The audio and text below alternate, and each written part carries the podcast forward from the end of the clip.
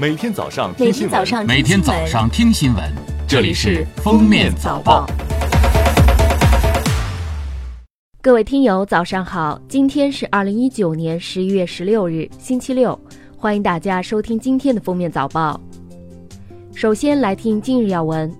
海关总署、农业农村部公告，自本公告发布之日起，解除原质检总局、原农业部联合发布的二零一三年第十九号、二零一三年第一百零三号、二零一四年第五十八号、二零一四年第一百号。二零一五年第八号公告对美国禽肉进口的限制，允许符合我国法律法规要求的美国禽肉进口。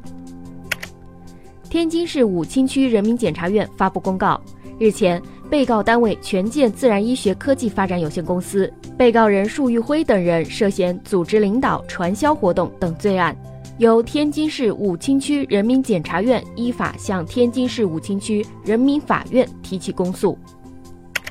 美国食品药品监督管理局宣布，中国企业自主研发的抗癌新药泽布替尼以突破性疗法的身份优先审评获准上市。泽布替尼成为第一个在美获批上市的中国本土自主研发抗癌新药，改写了中国抗癌药只进不出的尴尬历史。十一月十五日，国家统计局发布二零一九年十月份七十城房价，房地产市场进一步趋稳。价格涨幅有所回落，一二三线城市新建商品住宅和二手住宅销售价格环比涨幅均有所回落。初步测算，四个一线城市新建商品住宅销售价格环比上涨百分之零点一，涨幅比上月回落零点三个百分点。西宁新房价格环比涨幅领跑全国。近日，三大运营商发布携号转网服务细则。这些号码现阶段不支持：一、卫星移动业务号码，网号为幺三四九幺七四等号码；二、移动通信转售号码，网号为幺七零幺七幺幺六二幺六五幺六七等号码；三、物联网号码，物联网专用网号如幺四六幺四八幺四九幺四零到幺四四幺零六四号段等。号码以及其他用于物联网应用的普通公众移动通讯网号码。四、其他不符合国家政策规定的情况。下面是今日热点事件：因京东申请注册“京东双十一”等五枚商标被国家商标评审委员会宣告无效，京东将商标评审委员会起诉至法院。十四日下午，北京知识产权法院开庭审理此案。而在此前将双十一注册成功的阿里巴巴公司作为第三人出庭应诉，京东的代理人庭审中表示，双十一、双十一均系每年十一月十一日商业促销活动节日的通用名称，作为商标使用在本类别服务上缺乏商标应有的显著性。而阿里的代言人庭审中说，双十一活动由阿里开创，并为此投入了大量的宣传。原告注册诉争的双十一商标是有主观恶意的攀附或搭便车行为。二零一九年十一月十五日，南昌实习女律师当街被杀案公开宣判，法院以故意杀人罪判处被告人万某弟死刑，剥夺政治权利终身。经江西精神病学司法鉴定所鉴定，万某弟患有双向情感障碍，案发时处于缓解状态。辨认和控制能力完整，评定为完全刑事责任能力。一审宣判后，被告人万某弟当庭表示上诉，该判决依法尚未发生法律效力。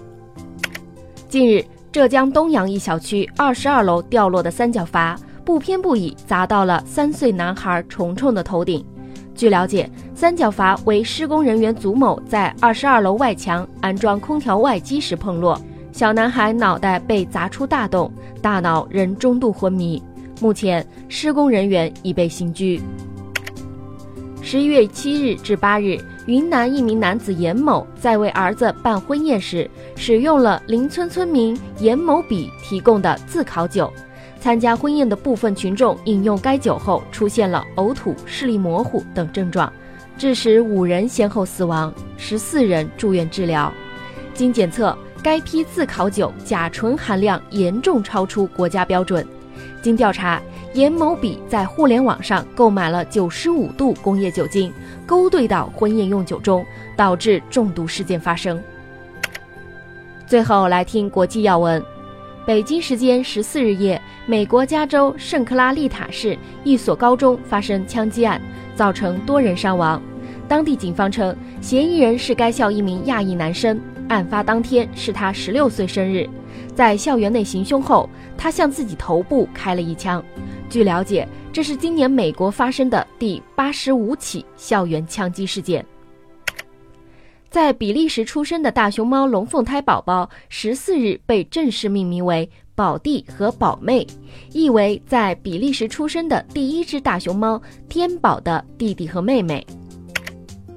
朝鲜外务省巡回大使金明吉十四日表示，朝鲜愿与美国重启谈判，但美方应拿出朝方满意的解决方案，而不是避重就轻，企图拖延时间。受到连日来恶劣天气的影响，意大利威尼斯正在遭受半世纪以来最大的水灾破坏。洪灾使涨潮时的水平面上升，百分之八十的威尼斯处于水下，城市进入紧急状态。德国政府日前通过群敌法案，拍摄和散布隐私照片或将被列入刑事犯罪行为。不过，该法案仍需议会通过才能正式生效，成为法律。感谢收听今天的封面早报，我们明天再见。本节目由喜马拉雅和封面新闻联合播出。